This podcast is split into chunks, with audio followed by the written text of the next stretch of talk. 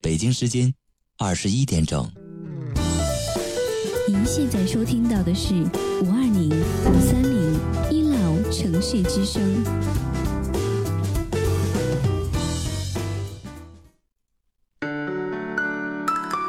您现在收听到的是五二零五三零一老城市之声。我爱你，我想你，我想你。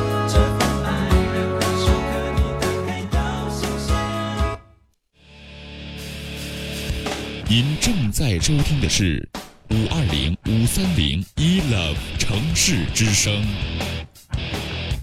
爱一直闪亮，梦想延续。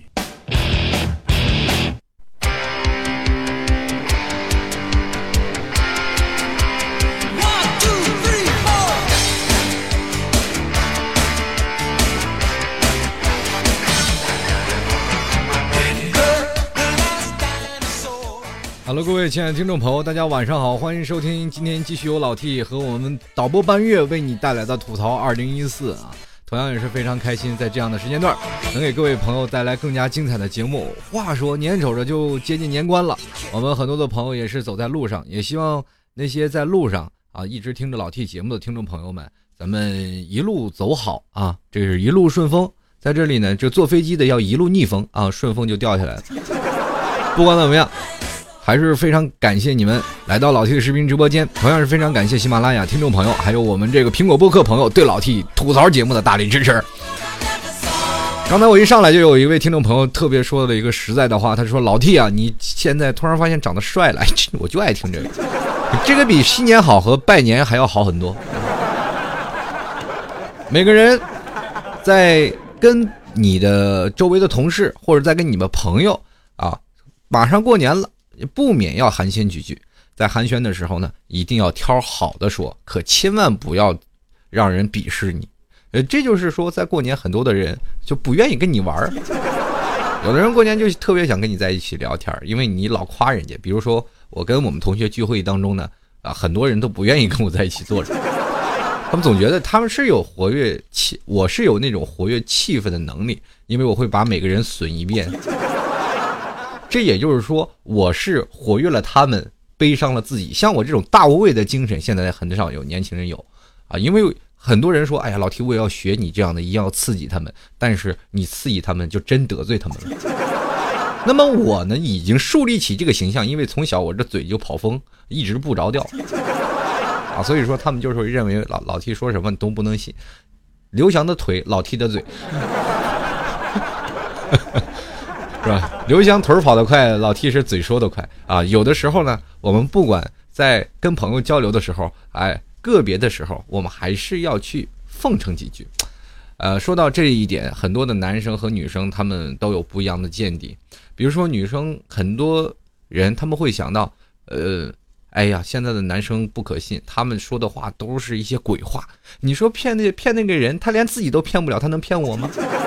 可能很多的女人都很精啊，比如说我们看到一个长得非常漂亮的女生，我说：“哎，美女，你太漂亮了啊！”这是这个芸芸众生当中，你一回头，当时我一腿软就跪地上，太漂亮了，确实是真跟那那个脱凡的仙子一样啊！这一说这个女生肯定是，哎呀，你真俗，你能说点实话吗，小姐？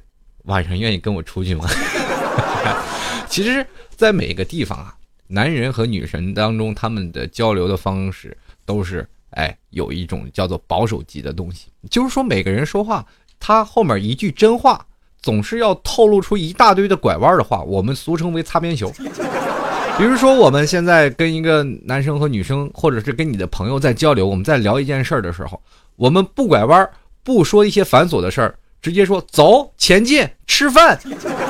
人生一点乐趣没有，所以说一定要保持一种什么样的这种心态，或者保持一种什么样的心情去跟别人聊天，就一定要保持啰嗦的心态。越能说越能嘚嘚的人，到最后反而会越吃香。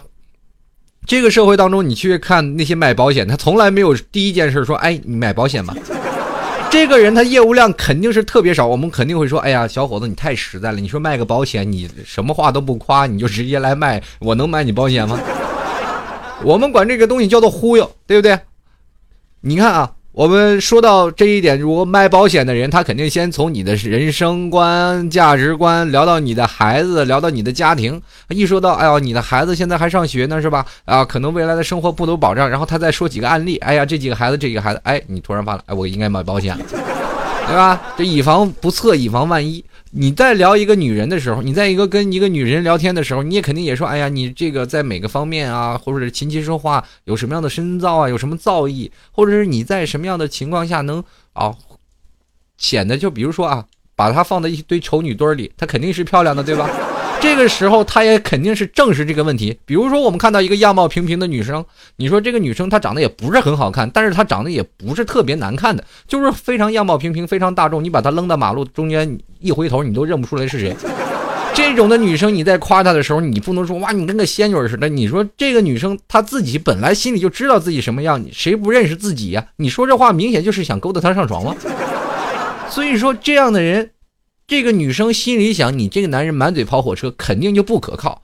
这个时候你要应该怎么做？就直接把他扔到一堆丑女堆里。你看，比如说你们在一个吃饭的餐厅，你就找这餐厅里最丑的几位，你看那几个女生，其实你跟他们比起来，你漂亮很多哟。哎，这女的一想，也是现实，也是事实，而且自己心里也膨胀了。对，这个你的目的就达到了。不管怎么样，挑好的说也是每个人的口才的练习。过年的时候，逢年过节，有的人他们靠的卖得了萌。现在的孩子，有人能卖萌，有人能吃香喝辣的，但是我们一辈子都不招长辈待见。小的时候，老七就是这样。不管再怎么样，口才方面也是不错，小时候就能说，但是总是说不到点上。那个时候老是惹爸爸妈妈呀，或者是爷爷奶奶生气。一到过逢年过节，红包人家都拿了很多红包，结果我一翻开我的红包，哎呀，真是。哎呀，太惨了！不过太惨的事儿也有好处，就是父母他们不会啊，不会去要，因为你比如说你要拿到一百块钱的红包，这个时候父母肯定要闺女说：“孩子呀，呃，妈妈帮你攒着，你要不然容易丢啊。”哎，这个时候你就奉献给你妈妈。如果你妈一打开红包，多少钱？十块，拿去玩去了。那个时候我特别不期待有大红包的出现，因为有大红包的出现，全被爸爸妈妈拿走了。有十块钱的基本就归我了。孩子的心情现在。很多的孩子，他们一拿到都好几百块钱的红包，老爸老妈直接给他扔一百，因为他们比较放心孩子去拿钱。你看现在一个孩子，如果是兜里拿着五百块钱，那这孩子肯定是了不得，对不对？那他都扔山大王了，哎，所以说我们现在说到过年了，每个人我们马上都要面临着回家的，还有我们在回家的时候也会跟各种的朋友啊、老同学呀。还有我们的长辈啊、亲戚啊要打交道，这个时候你回到家里，依然如果是在外头奋斗的人，还依然像个特别老实人，以后呃一点没有社会经历、一点没有社会这种经验的人，你回到家里也一定会让人鄙视的。包括你在回家的时候，可能会被父母啊，呃或者是亲戚去念叨你说你可能是因为在社会当中说不出话来，或者有的时候文明不能交织，也就是变成了我们现在。啊，这样的一副局面，就是你找不着对象，这是死罪啊！这，你回到家里，如果要是真的是这样，你绝对是死罪。不管怎么样，都能拐带到那里。我们。每个人再回到家里，首先你要明白，我们每个人的文化水平都是不一样的。很多人说了，文化水平能代表什么样呢？比如说，我们现在很多人说我初中毕业，有的人说高中毕业，有的人是大学毕业。其实文化水平对于我们来说并不是，就是说我们并不叫事儿。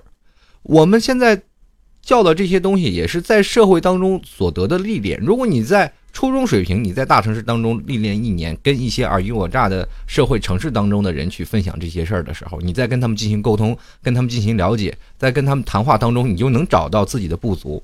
呃，在座的诸位，你们也不要说啊，有钱人我们就跟他唠不到一块儿，是实话，这句话绝对是没错的。因为你如果你要跟那些真正的啊高富帅，你们能聊到一块儿，那就见鬼了。你们聊的话题都不一样，因为你有的时候他们聊的那些问题你都不知道。比如说人家说隐形，如果你是一个十足的汽车爱好者的话，啊，你还能插得上话。当然人家说枪支弹药了，你就不明白。是吧？你一辈子都是良民，你见都没见过，对不对？你只见过警察端着枪，你连里头零件是多少都不知道，要多少口径你也不明白。所以说，每个人的话题，我们要找到一个啊能够适中的聊话题的一个频道。我们跟别人在不在一个频道当中，我们突然发现我们就没有话题，这就是让我们聊到春节的沟通能力。这里只是给大家一个善意的提醒。现在很多的人，如果我这期播放的时候，应该有很多的听众朋友是在火车上或者是在飞机上去聆听老 T 这档节目，啊，在不妨在回家的这个旅途当中，能够闭上眼睛去想一想，回到家里应该怎样调成家里那个频道。现在很多在大城市务工的人呢。可能就是因为山自己的城市啊，隶属于山区，或者是啊农村比较偏远的，文化比较没落的城市。在座诸位，我们又提到文化这个词儿，其实老 T 对于文化这个词儿呢，曾经也去褒奖过，曾经也说过这件事儿。文化到底是要干嘛的？很多的人说，比如说在最早的学文化，都是要用戒尺的，戒尺去打孩子啊。如果你要不读三十五经、四书五经的。比如说惊涛骇浪啊，等等等等古文，呃，我们有的时候看一些古代的电视，他们就会说那些古文确实是好听，那是传承我们中国文化的最典型的标志。但是现在已经被现代文化抹杀的一点痕迹都没有了。有几个文学的诗篇出口成章，我们会认为他是神经病。古代的诗人，比如说李白，哇，望庐山瀑布，日照香炉生紫烟，啊，说出了自己的感情史，是吧？自己的女儿叫紫嫣是吧？但是你如果要现在而论，我们一堆人在吃饭的时候，突然有一个人，嗯，此饭甚好，你会不会骂他神经病？会不会跟他说你说人话好不好？所以说，这个社会当中就存在了本名的文化差异。我们说了，我们现在已经摒摒弃掉了很多啊，在传统中国的传统一些文化知识，比如说像类似语文，现在都是近代史了。啊，近代语文啊比较简化了，我们的中国的文字也是小篆啊等等啊各种的各种的书体，然后更改过来的。最早以前还有个简体，就是在呃文革时期还更简化的一个这个文字呢。那段时间简化的就跟英文一样。现在我们很多人写的连笔字，其中有很多包括那个的字，就是那个那段时间去简化的。你可能有现在的年轻人不太了解到那个时间了。简化字是分了好几个层面简化出来的，对，所以说我们现在去简化的，简化了大概是，呃，有两种了吧？为什么现在分一个简体和繁体呢？就是说我们中国经历过两两种的繁体字的这个演化，在最早以前写简体特别有意思，我们那段时间还学习了一段时间简体，最后被老爸是给打倒了。为什么呢？就是那段时间那本书在我们家扔着，我没事在那练。后来练练会了几个字儿，老爸直接一看，这我们上学的时候书你也踏出来。所以说，中国的这些文化传统习性已经是摒弃掉了，摒弃掉了我们现在经历过现在现代文明的精神建设啊，我们现在文明的一些东西，我们了解了，现在跟一些聊天，而且时代更迭特别严重。为什么特别严重？我们发现一年一个变化。你们看到现在的，由于网络、因特的传播，我们会发现一些东西是产生于中国的。我们会有一种文化东西叫做分享。分享是什么呢？就是，比如说前段时间的给力，不管是媒体、网络都会说，那么他们就会把这个东西无限的扩散。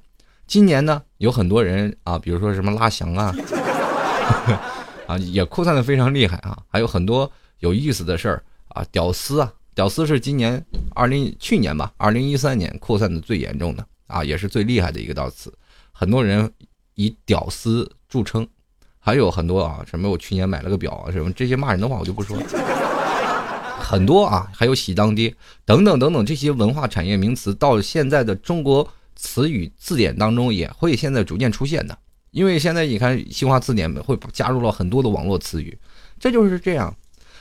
当然了，如果要是有一个人就把去年买了个表要填到中华词典里，那估计这个人的乌纱帽也不保，连什么意思都不知道。我现在的文化差异特别快，但是你有没有发现一点？当你回到家中的时候，你跟你现在隶属于在家里聊天的那些同学们，就是他们没有出来过，他们只是在小地方一直待着。可能会接触一些网络，但是对于网络的习惯用词、习惯用语，可能并不太接受。这个时候你跟他们聊天，你可能聊不到一块儿。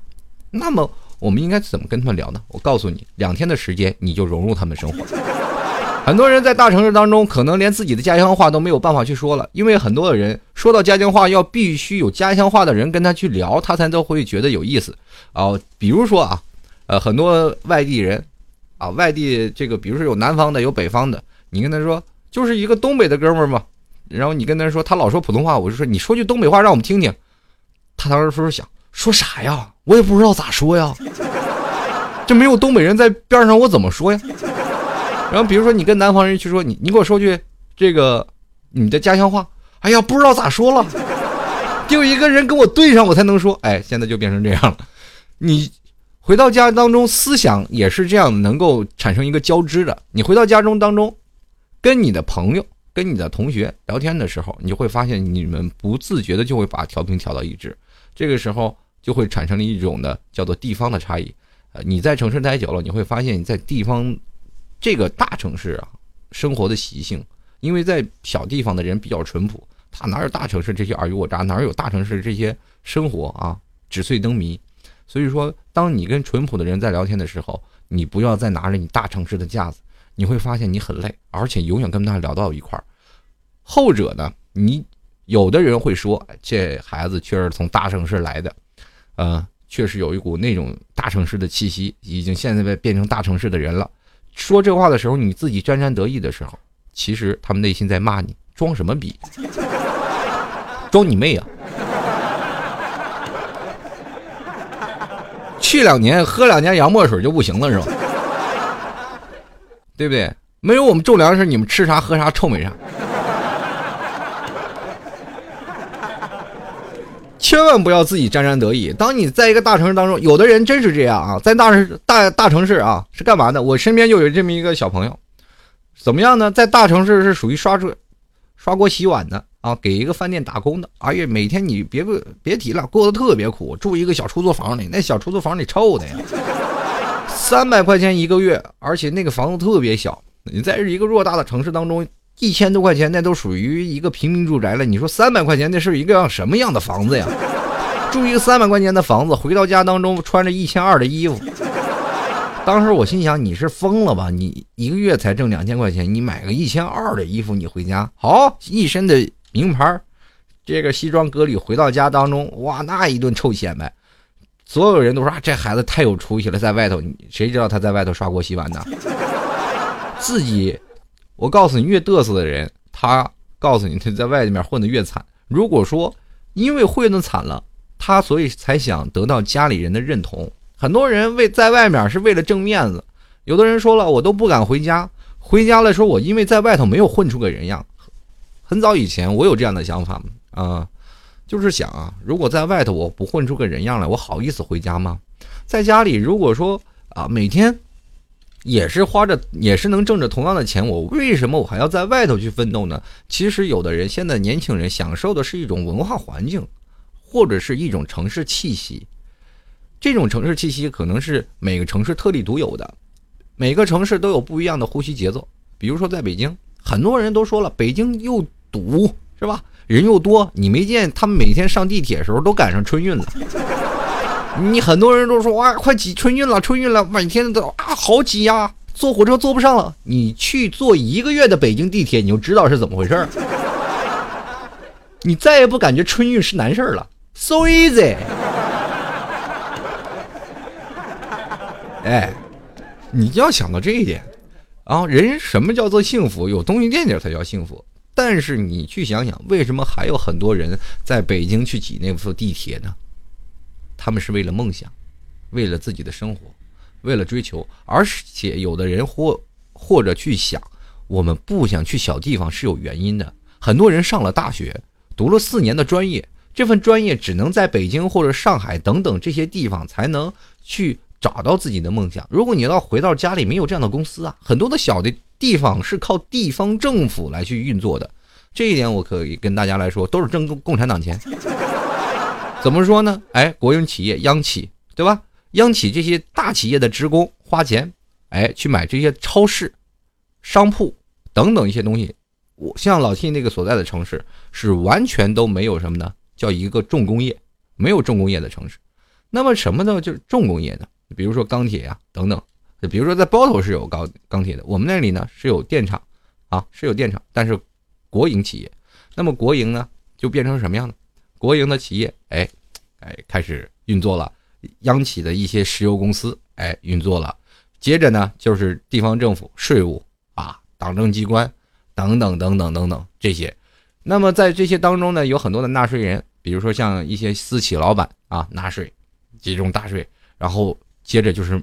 我们那个地方啊，卖服装的饭馆开的都特别好，因为有这些人去吃吃喝喝啊，有这些人去买这些东西，哎，好，那么我们花的都是他们的钱，这些钱是一个死循环啊，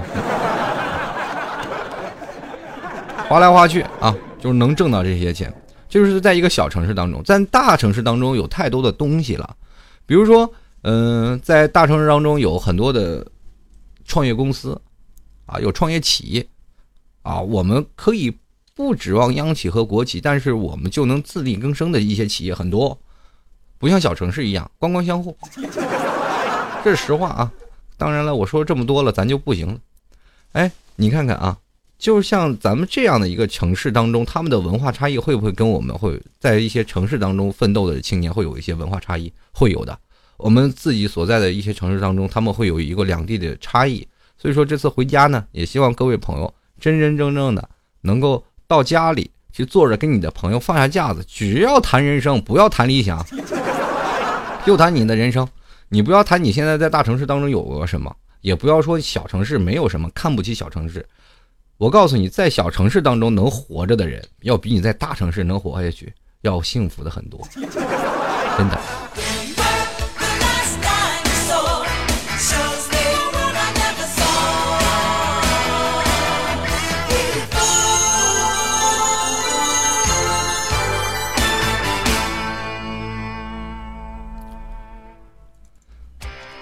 嗯，日复一日，年复一年啊，我们总是要在这个一年的时间里啊，把自己的架子全部放下来，然后在年底呢，给自己一个放松的假期。说到这个年底呢，一过年我就有点害怕，就是害怕呢，回家里啊，其实不是叫过年，是叫过钱。在年底的时候，我们很多的公司会给啊员工发一些年终奖，因为毕竟很多的外地人比较多。啊，我们在外地是追寻了自己的梦想，可是到年底了，我们一定要给家里一点面子，对不对？我们不能再出去混了这么多年，就是哪怕死撑着面子，我们也要得拿点钱回去。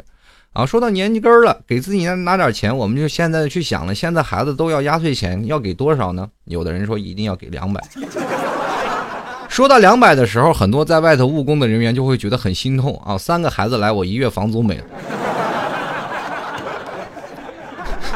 所以，有的人他选择不愿意回家，他回到家里干什么呀？过年了干嘛去？于是乎，很多人选择了去旅游。但是在过年旅游的时候呢，啊，确实很清静。在过年时间去南方啊，比如说去三亚、海南啊，给自己度个假。虽然说花上同等价位的钱，还能是享受一个啊，比如说在海外，这就是到了海南啊，要跨海的，这是海外了。对，这个我们国有领土啊，国有领土，就是到了海南了啊，在这个海上，在一个岛上特别好。嗯，我曾经有一次啊，嗯，特别无助啊，特别无助的时候，去了趟普陀普陀山，普陀山也是要坐船，当当当当当当当当当到外海啊，到了海上，然后中间这个有一道那个佛山普陀山，在里面特别清静。其实，在这个世外桃源当中去生活啊，去。给自己一个静下心的时间特别好，嗯，有的人每天就是忙于奔走，这一年当中，我们到头来一年给自己做一个总结，我们都不知道自己一年在忙什么。有的人说了，我这一年都在忙着找对象，其实你的重点真不是他。有的人说，一年我是在忙着梦想，为了升官发财，可是到了一年累死累活，才是官也没升上去，也就是工资涨了二百块钱。可是你去想想，厕所现在厕纸都涨了，你的工资那点还够吗？对吧？按照你一天一对的来算，你这厕所涨的价钱也就正好购买一年的厕纸，好吧？咱也不说这个，我们继续来聊啊。回家过年，说到过年，很多的人去想了这个，我们从小啊曾经有一些回忆。小时候我们就特别盼望着过年，因为过年了我们会有新衣服啊，有好吃的，也有压岁钱，可以玩好的。现在我们是怕过年，而过年了，我们意味着又衰老了一岁。很多人都是特别怕怕过生日了啊，也特怕过年了。一说过年，哎呀，今年一年怎么过得特别快？你有没有去想到，去年过年的时候，我也在想，哎，去年过年，哎呀，这一年过得还行。结果一回头，哎呀，又过一年。有一种惶恐在里面。小的时候我们无拘无束，小的时候总想快点长大，因为长大了可以找对象。我记得，尤其是在十五六岁的时间，然后有好多大姐姐、大哥哥都喜欢，不是？看到很多大哥哥、大姐姐他们都搞对象啊，他们一搞对象的时候，我就想我什么时候能有个自己喜欢的人。于是乎，我就追一个大姐姐。那个大姐姐说：“你还太小。”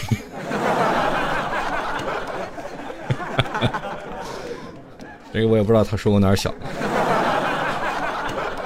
后来理解了，年龄小，啊，反正大姐她们都太坏了，给我人生中造成了不可逾越的那个伤痕。后来我就立志长大，终于过了四个年以后，泡到一个小姑娘，我没嫌她小。好了，这是玩笑啊，我们还继续来说。在小的时候就特别盼望长大，而且小的时候我们就每天盼望过年。大概你可以去想到一件事：从我们六月份、七月份的时候，我们就开始盼望过年了，开始琢磨着这过年应该买什么样的衣服。可是现在呢，我们每天都换新衣服，对不对？也现在呢，我们的生活水平，这个怎么说呢？不变的成长了。咱们不管是怎么样啊，现在过年就觉得特别没意思。很多人也跟我有这样的想法，为什么不愿意回家过年？可能也是有掺杂着其中的一部分原因在这里面。就是说，哎呀，回家过年有什么意思？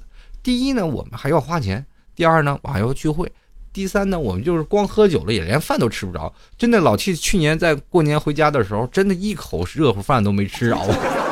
家里虽然摆了一堆的鸡鸭鱼肉，什么都有，可是你一口下饭的菜你都没有感觉到。然后吃了两口，哎，赶紧喝点酒，是吧？就每天，我记得在初六的时候，我实在受不了了，让我妈给我炒了个土豆丝儿，就俩馒头，好，这才算吃饱了一顿饭。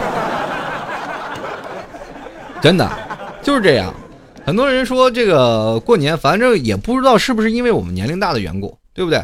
我们现在或者是生活水平线逐渐提高，我们现在呢，我们对年没有过去那样重视。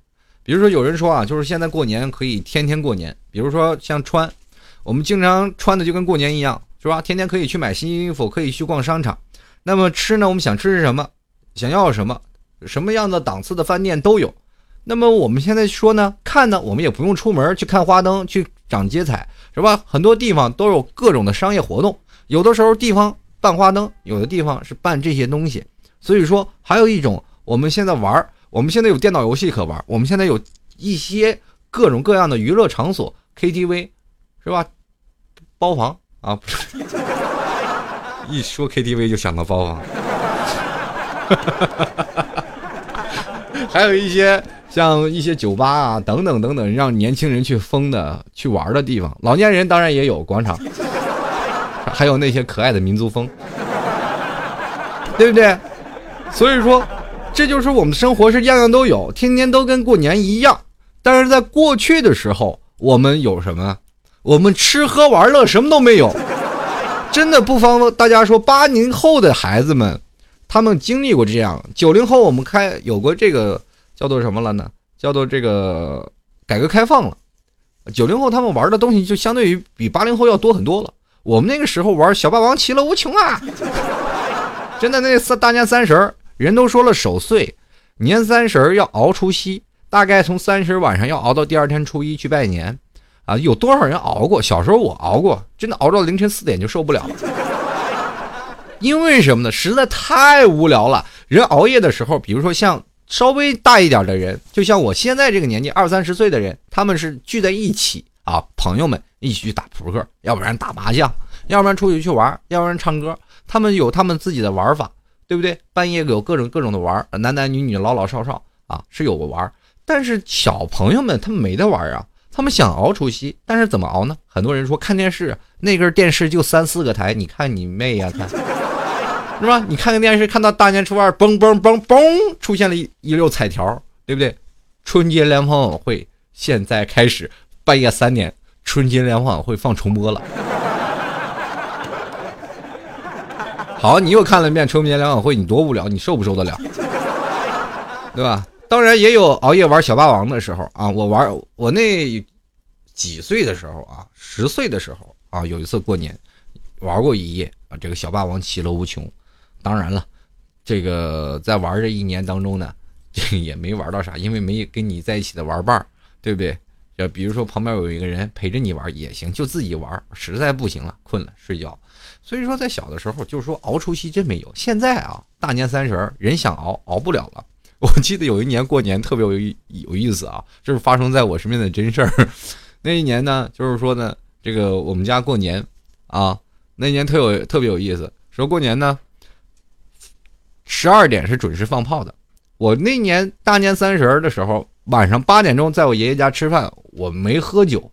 当时他们都说：“哎呀，变好了，这孩子不喝酒了。”我说：“真不喝酒，这今天我就不想喝酒了。”让他喝一杯吧，我就喝了一小杯白酒，真的不多啊。那天吃饭的时候，他们都因为每年年夜饭我在家里都要喝酒的，啊，一直喝。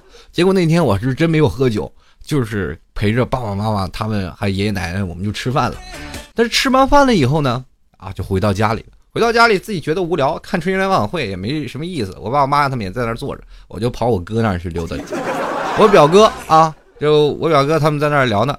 聊天呢，我然后我说你喝好了吗？今天他说没没喝好，跟他们一起聊，跟他们一些老人没法喝。我说咱俩喝点儿，于是我俩开始喝，我俩喝到大概是半夜，在晚上十一点半的时候，两人准时喝倒，喝醉了，两人从就是九点多一直喝到十一点半的时候，哥俩给喝倒了，十二点要放炮了，这家里的两个小子谁都不出去放。我妈就咬我啊，快出去放炮去了。然后不行了，当时已经喝醉了，躺床上起不来了。大概十一点五十分的时候，两个人都已经倒床上都起不来了。然后我二姨那边说：“我二哥呢？你二哥那天也喝醉了，睡了。”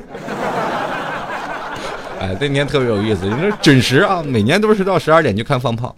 北方的放炮比南方要好一点，因为在那有段时间是南方放炮老着火。啊，北方放炮是不怕，一到这个放炮的点儿，十二点就是灯火通明，咣咣的放炮。但是现在人想了，很很少有人去放炮了，因为什么？现在放炮太贵。很早以前啊，大概花个一两百块钱就能买到很多的炮了。现在呢，就是你花一百块钱也就买个一个炮、两个炮。大概你买个两千块钱的炮呢，也就只有那么几个。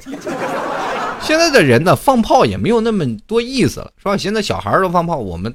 大人都不放炮了，现在大人说放一个放一挂鞭扔在那儿，巴拉巴拉巴拉就就当过年了。就是谁放那个当当当的放花炮啊，多费劲呀！有一年放花炮，在地上放那一年发炮，然后一点，哧砰就往天上喷那个啊，喷特别高，喷五十米那个高，特别高的那个炮，结果突然它倒了，倒了以后我们不敢动了，指着地就喷呐，喷了它就转圈儿。如果炸着我们，我当时就想就完了，就交代了，动都不敢动啊，因为他那个就在我们身边炸吧，没立稳就给倒了。哎呀，啪噼里啪啦噼里啪啦，那当时给炸的东倒西歪，特别有意思。所以说每年过年都会给自己一个特别有意思的事儿。所以说在座诸位呢，今天也跟各位朋友回忆回忆过年的那些事儿。好了，各位亲爱的听众朋友啊。同样是，如果喜欢老 T 的听众，可以直接加入到老 T 的微信公众平台幺六七九幺八幺四零五啊。老 T 的微信公众平台账号是幺六七九幺八幺四零五，直接添加这个微信账号就可以跟老 T 进行微信的互动。同样呢，如果喜欢老 T 的话，也欢迎在喜马拉雅的首页呢有一个年度主播评选，嗯，用新浪微博或者腾讯微博给老 T 投上宝贵的一票啊。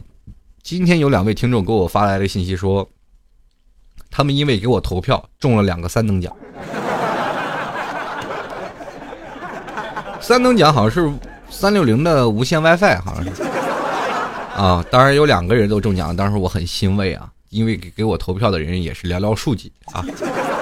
就有两个中三等奖的，确实不容易啊。这个第一名好像是送部手机吧。嗯，怎么投票呢？也可以登录到喜马拉雅首页，有个年度主播评选啊，那里头给老 T 用新浪微博和这个呃那个腾讯微博去进行投票啊，也可以登录到老 T 的腾讯微博啊，或者是新浪微博里进行投票。反正这个新浪微博呢，直接在这个搜索找人主播老 T 就能找到老 T 的这个新浪微博的账号，可以直接在新浪微博给老 T 进行投票，就在置顶帖当中，好吧？这个天天都可以投啊。不知道，你要天天都给我投，你们都天天投一下，好像只能投一次吧，它有时间限定的，不太清楚。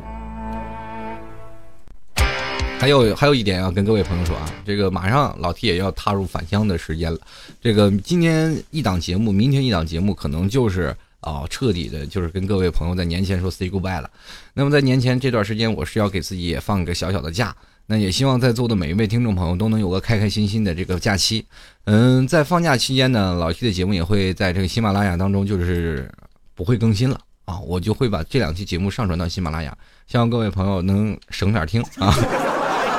过年了，提前给各位朋友拜个早年啊！在回家的时候，我在二十五号左右嗯，二十五号中午一点钟左右吧，就到北京了啊。同样的，我要是从北京的这个首都机场到暖岳机场。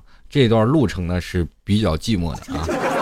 如果有人愿意，正好在北京啊，我要待大概五个小时到六个小时。这段时间我要是转车啊，有想过来见老 T 的，可以在北京首都机场，这 T 几航站楼我不知道啊，可以，我忘了我忘了那个航班号，你可以直接在那个首都这个机场来过来，我们一起来聊聊天，一起到南苑机场，然后送送我啊，是非常开心的一件事。如果有想的话，北京的朋友可以加入到老 T 的这个微信公众平台幺六七九幺八幺四零五，有车最好啊，没车可以咱们就坐打公交啊，都没有问题，好吧？关键是有人陪着我聊聊天，我这人太不甘寂寞了。你说这人烧包不烧包吧？我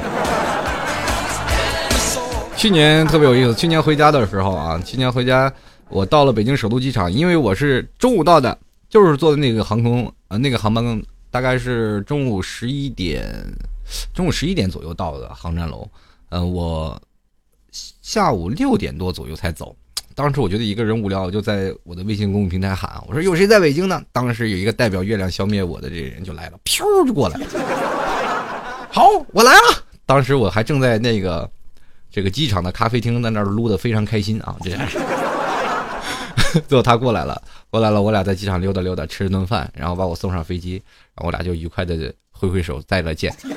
这是一件非常有意思的事儿啊，因为在北京这一个人在机场守候了，那太无聊了，你又没有时间去见朋友了，因为这段时间你要来回跑，太费劲了。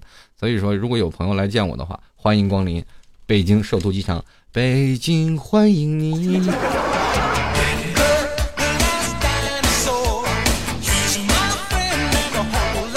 这个很多人啊，这刚有问我了，西说了，这个杭州到北京两个小时，两个小时不说话是不是很憋得慌？放心，我绝对不会憋得慌。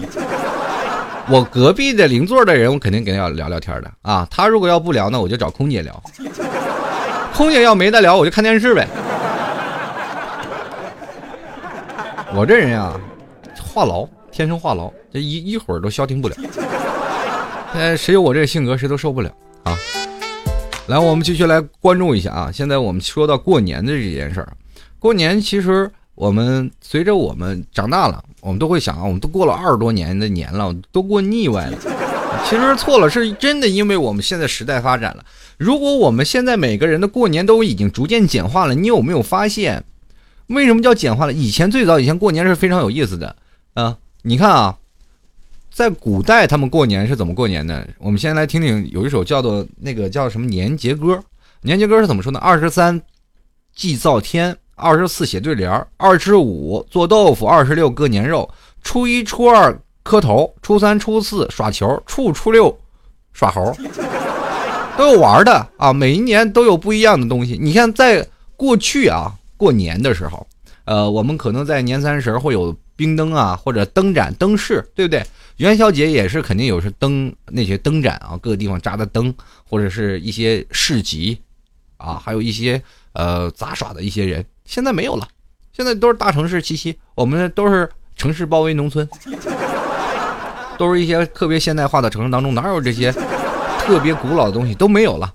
你看，比如说，呃，我们最早以前还记得年吧？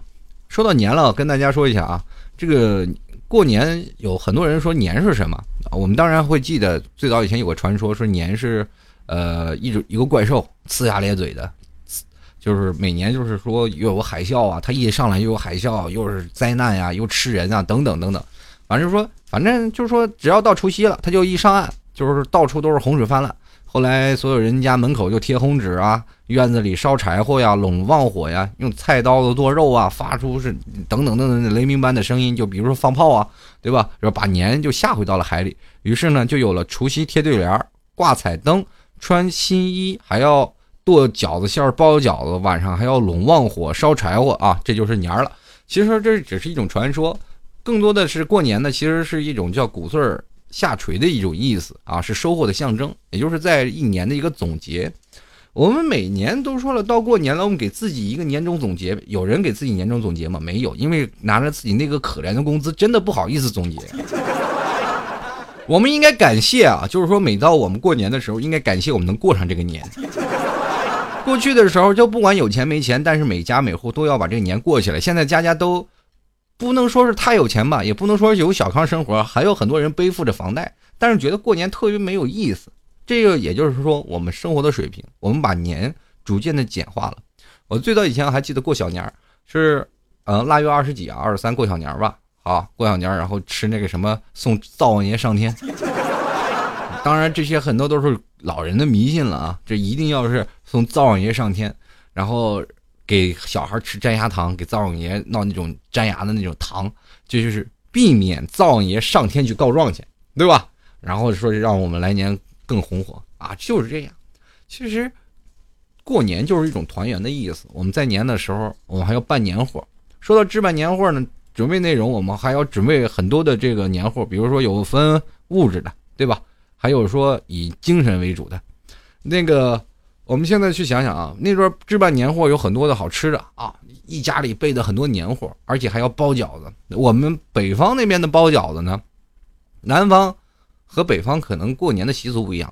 老弟，我那边是北方的，过年每年都要包饺子，包很多饺子，直接就冻外头，没有冰箱，不冻冰箱里啊，直接放到院里，或者院里或者小房里，直接冻得杠杠的，那叫速冻水饺。知道吧？然后还要贴窗帘最早以前在座的诸位可能现在都是买那种的，哎，就是浆糊啊，都买那叫做胶水了吧？现在就是粘的。古代啊，不是古代，我的小时候啊，那段时间浆糊是拿什么？拿面和出来的。哎，在座诸位，你们有没有吃过浆糊啊？很好吃的浆糊，真的。你们很多人说：“哎呀，这个浆糊能吃吗？”浆糊是能吃的。你们小时候可能没有见过，这个浆糊呢，就是拿那种米呀或者面呀，给它熬成稀碎啊，稀碎一直在搅，一直在搅，搅完了你还能吃呢，真的。放点糖更加好吃。反正就是粘完了以后呢，还可以粘在墙上啊，去粘那些对联呃，很多人一直在表示发吐的那个表情，一看你就没过过好日子。就闹点面在那煮，在那熬，对，就是我记得好像是倒点面，然后倒点水，然后熬，然后一直在那搅拌，一直煮的特别糊，把那面煮的糊糊的，然后拿出来就可以拿个勺子，拿盆儿就在那里抹，抹完了，一粘上去。但是跟你说那粘的能力不是很强啊，真的。过两天那个对联就被我们小朋友就撕掉了。小的时候我们一堆小朋友没什么玩的啊，就愿意去撕对联。我记得我小时候我就愿意撕对联，就是。各家各家每每天贴的对联，我们就把它撕下来。你说那时候小时候手欠不欠？你说天天撕人家对联，贴的好好的，就天天撕人家对联。有一年呢，那个对联是我贴的，我长大了吧，然后有几个小孩就从我家门前过，我一听有门前过小孩，我呱呱一开门，给我放下！那帮小孩吓坏了。这大哥哥你怎么知道我们要撕对联？小时候我就干这个的。你们来撅起屁股，我就知道你们拉什么屎，你知道吗？啊，就是这样啊，特别好玩。然后小的时候放炮啊，小的时候放炮特别有意思，就拿这个炮嘛，就是往人家这个春联上放一一大片啊，点挨着挨个点，点着啪啪啪啪把春联都给炸烂了。你说小时候祸害不祸害啊？现在前两天我看了一个这个新闻啊，一个视频，小孩就是在那个井盖里啊放炮，结果那个井盖砰，那个火苗能冲好了，老高老高了，然后把井盖都崩到五六米开外的这种地方，有很多小孩受伤，而且也这个不仅仅受伤了，有的小孩也是啊会遇难。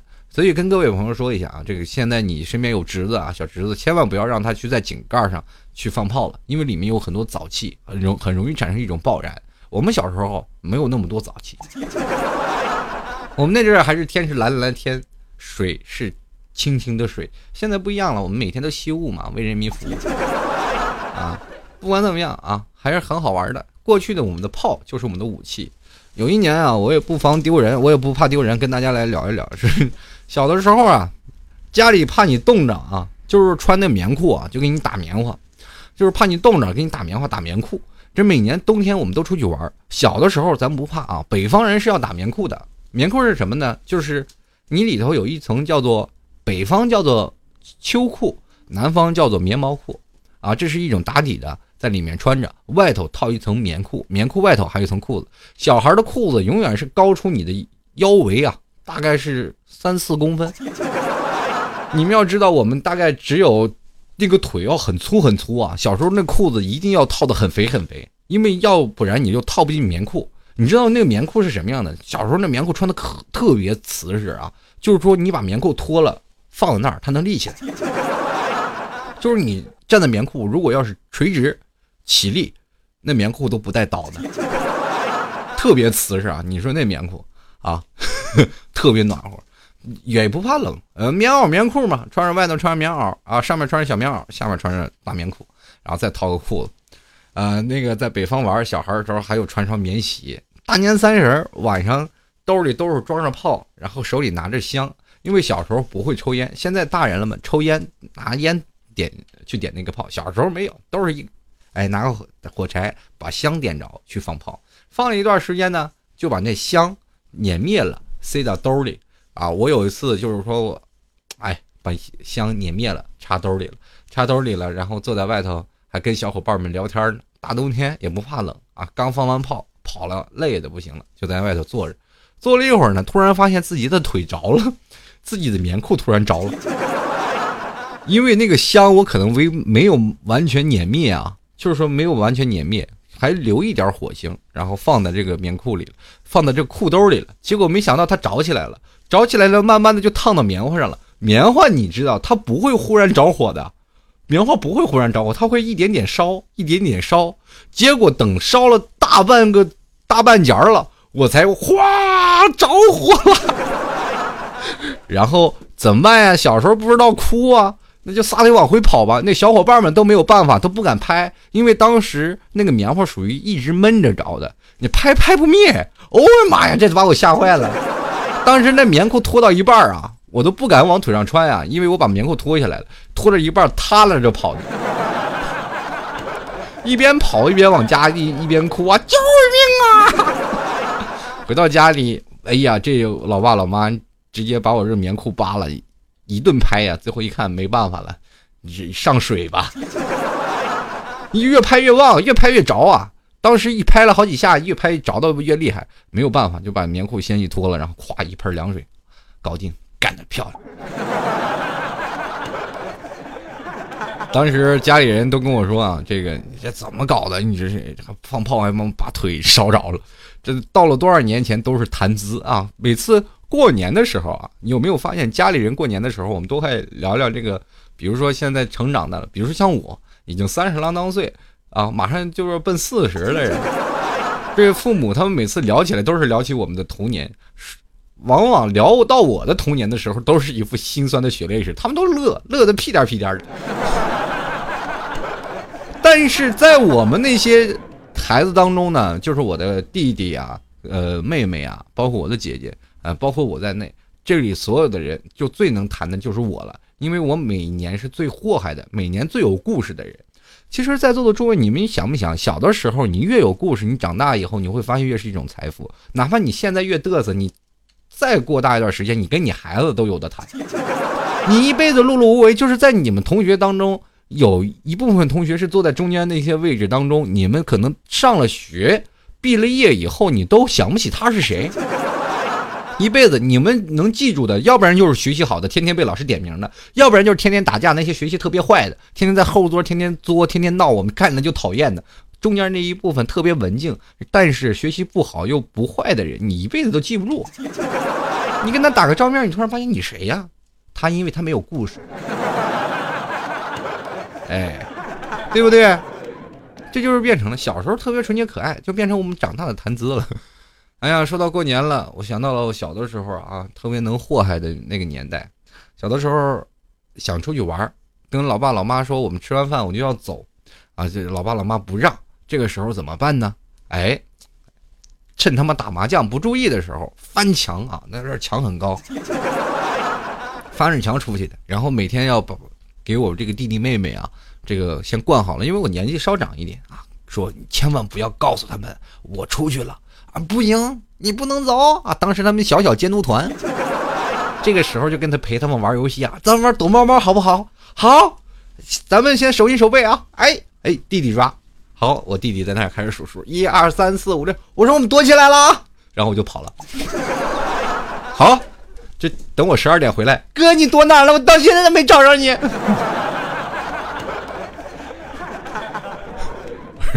我说哥躲在了一个很很隐秘的地方，你找不着。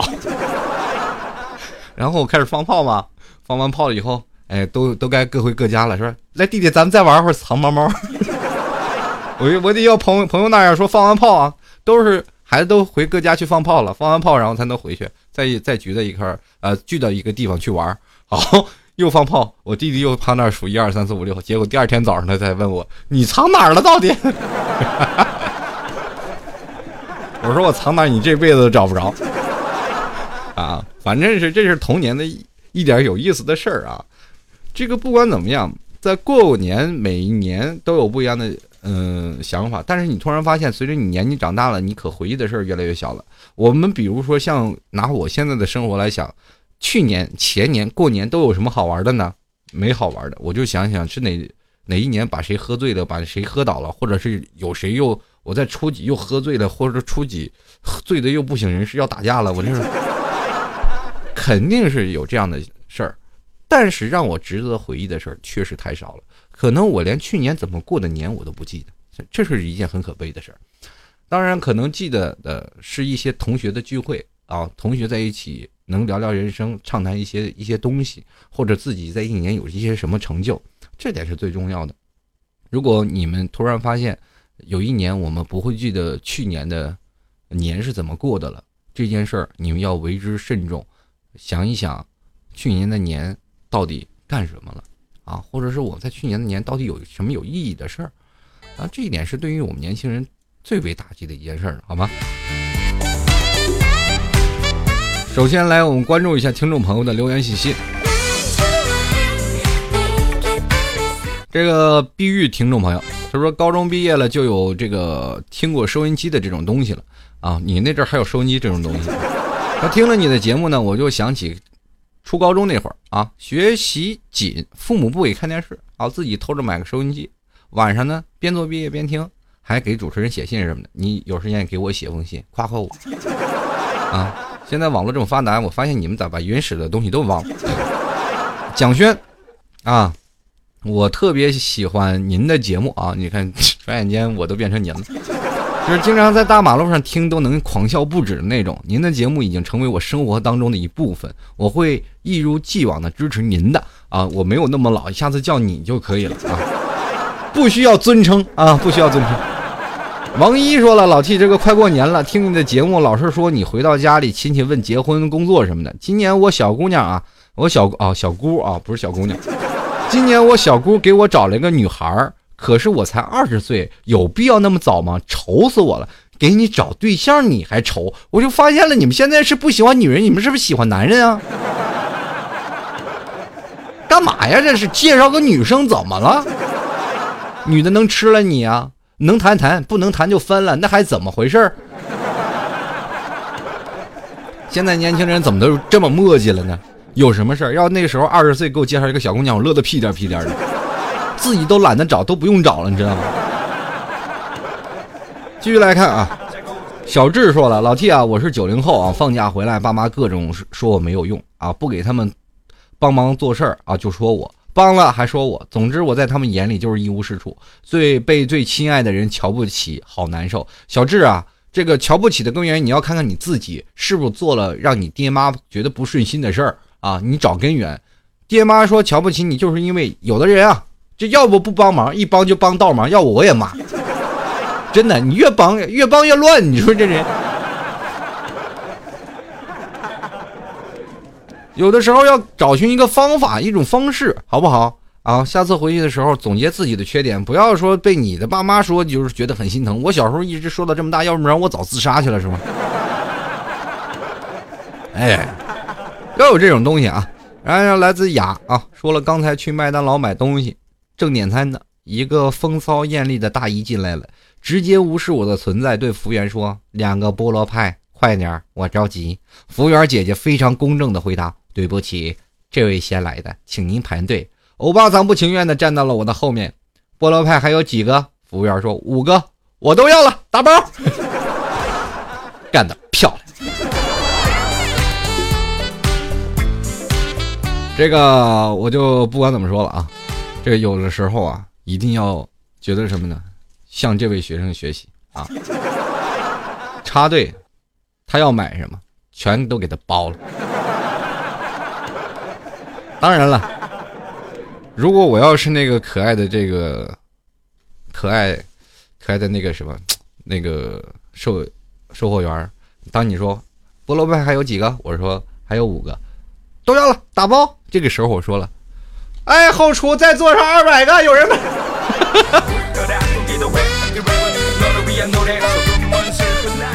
反正不管怎么样啊，这生活当中的缺德人是比比皆是。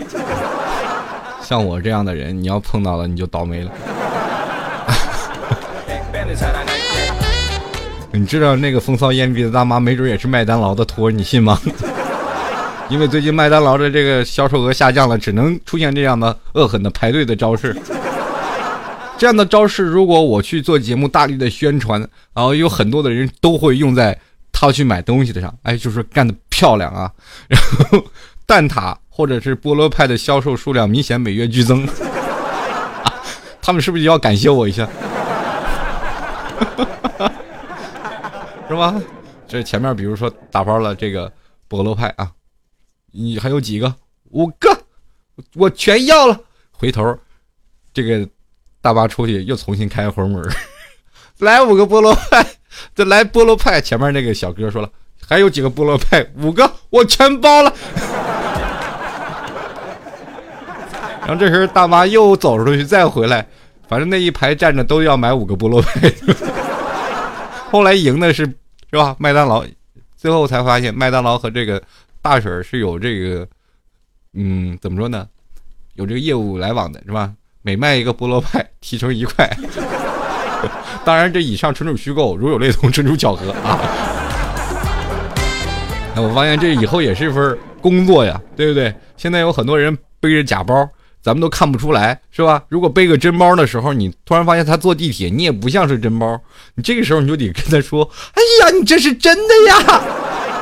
带个真包还坐地铁，你这人太潇洒了，对不对？哎呀，这包肯定得值三万块钱吧？所有人都对你是吧，带来了这个是吧？我就觉得，如果要麦当劳现在不让我去当托，真的是他们的损失。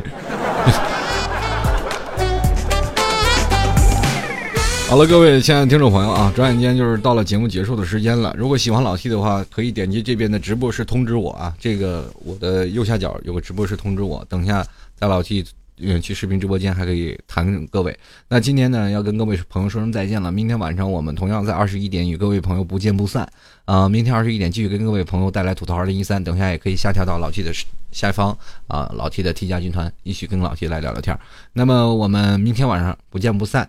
啊，接下来非常感谢我们今天的听众朋友，非常感谢喜马拉雅和这个苹果播客的听众朋友对老 T 的支持。同样呢，也非常感谢今天的工作人员，还有我们的导播半月啊。虽然一档节目我只提起他两回名字，但是我还是觉得非常感谢他啊。接下来跟各位朋友说啊，我们明天再见，拜拜。